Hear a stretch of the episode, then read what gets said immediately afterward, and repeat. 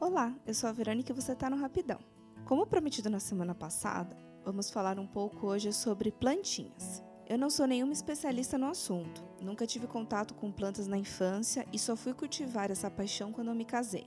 Portanto, o que eu vou contar por aqui são experiências 100% pessoais do que eu aprendi nessa jornada. Jornada essa que conta com muitos assassinatos por afogamento ou por falta de água, por exemplo. Mas o importante é você descobrir aos poucos o que cada planta precisa e ir seguindo na tentativa e erro da coisa.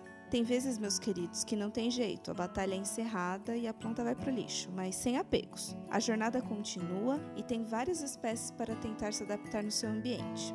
Se você curte o assunto e quer saber mais, eu indico fortemente o Instagram da Carol Costa. Ele se chama Minhas Plantas. Ela conta também com um canal no YouTube e três livros publicados sobre o assunto.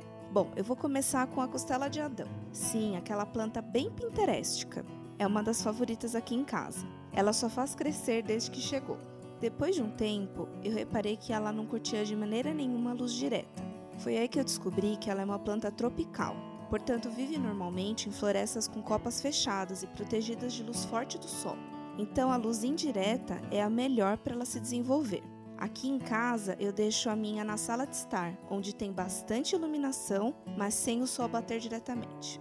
Na parte da água, a lógica da biologia é a seguinte: quanto mais larga a folha da planta, mais ela vai evaporar sua água. Então eu costumo regar ela duas vezes por semana, mas quando o inverno chega, a rega cai pela metade, já que na estação não faz calor para evaporar a água da maneira que acontece no verão.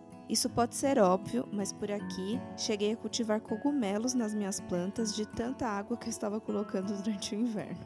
Acontece. Mentira, foi só falta de pensar mesmo. Outra plantinha sucesso por aqui é a peperômia.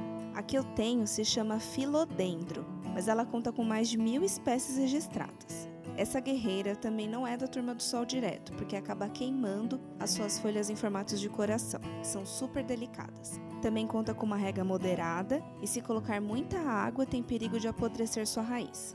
E por fim chegou a vez da jiboia. A que tenho aqui é a mais antiga do apartamento, a minha é a amarela. Também mantém os mesmos cuidados e condições de iluminação das outras. Eu não vou mentir, eu sou adepta da praticidade. Então eu mantenho somente aqui as plantas que têm a mesma frequência de rega. Aí eu consigo garantir que todas ficam bem cuidadas. Uma dica importante que eu aprendi é que plantas precisam ser adubadas. E por aqui eu costumo usar o famoso 10-10-10. Ela deixa as plantas saudáveis e estimula o seu crescimento. Mas durante o inverno, o metabolismo da planta fica mais lento, para guardar energia quando a primavera chega. Portanto, o ideal é adubar dois meses antes da estação mais fria chegar. Manter a frequência do verão pode levar a plantinha à exaustão e não resistir.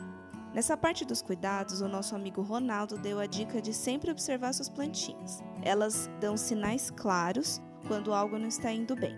Então ele me ensinou a regra de emergência. Você coloca a planta dentro de uma bacia com água até atingir a terra e deixa ela lá por duas ou três horas. A planta revive como num passo de mágicas. Outra coisa que ajuda a manter elas sempre felizes, principalmente em dias de verão, é dar um banho total e deixar a água escorrer todinha, garantindo que toda a terra fica úmida. Aqui eu costumo fazer isso no tanque mesmo, mas tem gente que leva as plantas todas para o box do banheiro. É importante o excesso da água inteiro sair, para não correr o risco de apodrecer a raiz das plantas. Com essas plantas que eu contei aqui para vocês, você vai reparar como é possível mudar a energia do ambiente da sua casa. Tanto a peperômia como a jiboia são plantas pendentes, portanto elas ficam belíssimas penduradas no teto com os galhos caindo. Um detalhe importantíssimo se você tem pet é que algumas plantas são tóxicas, portanto é melhor ficar ligado o tipo de planta que você vai colocar aí e se eles vão ter acesso ou não a elas. Bom, essas foram as dicas de hoje e se você tiver alguma dúvida, crítica ou sugestão, é só mandar um e-mail para o rapidãopodcast.gmail.com ou no Instagram do Sim em Casa. Até semana que vem. Tchau!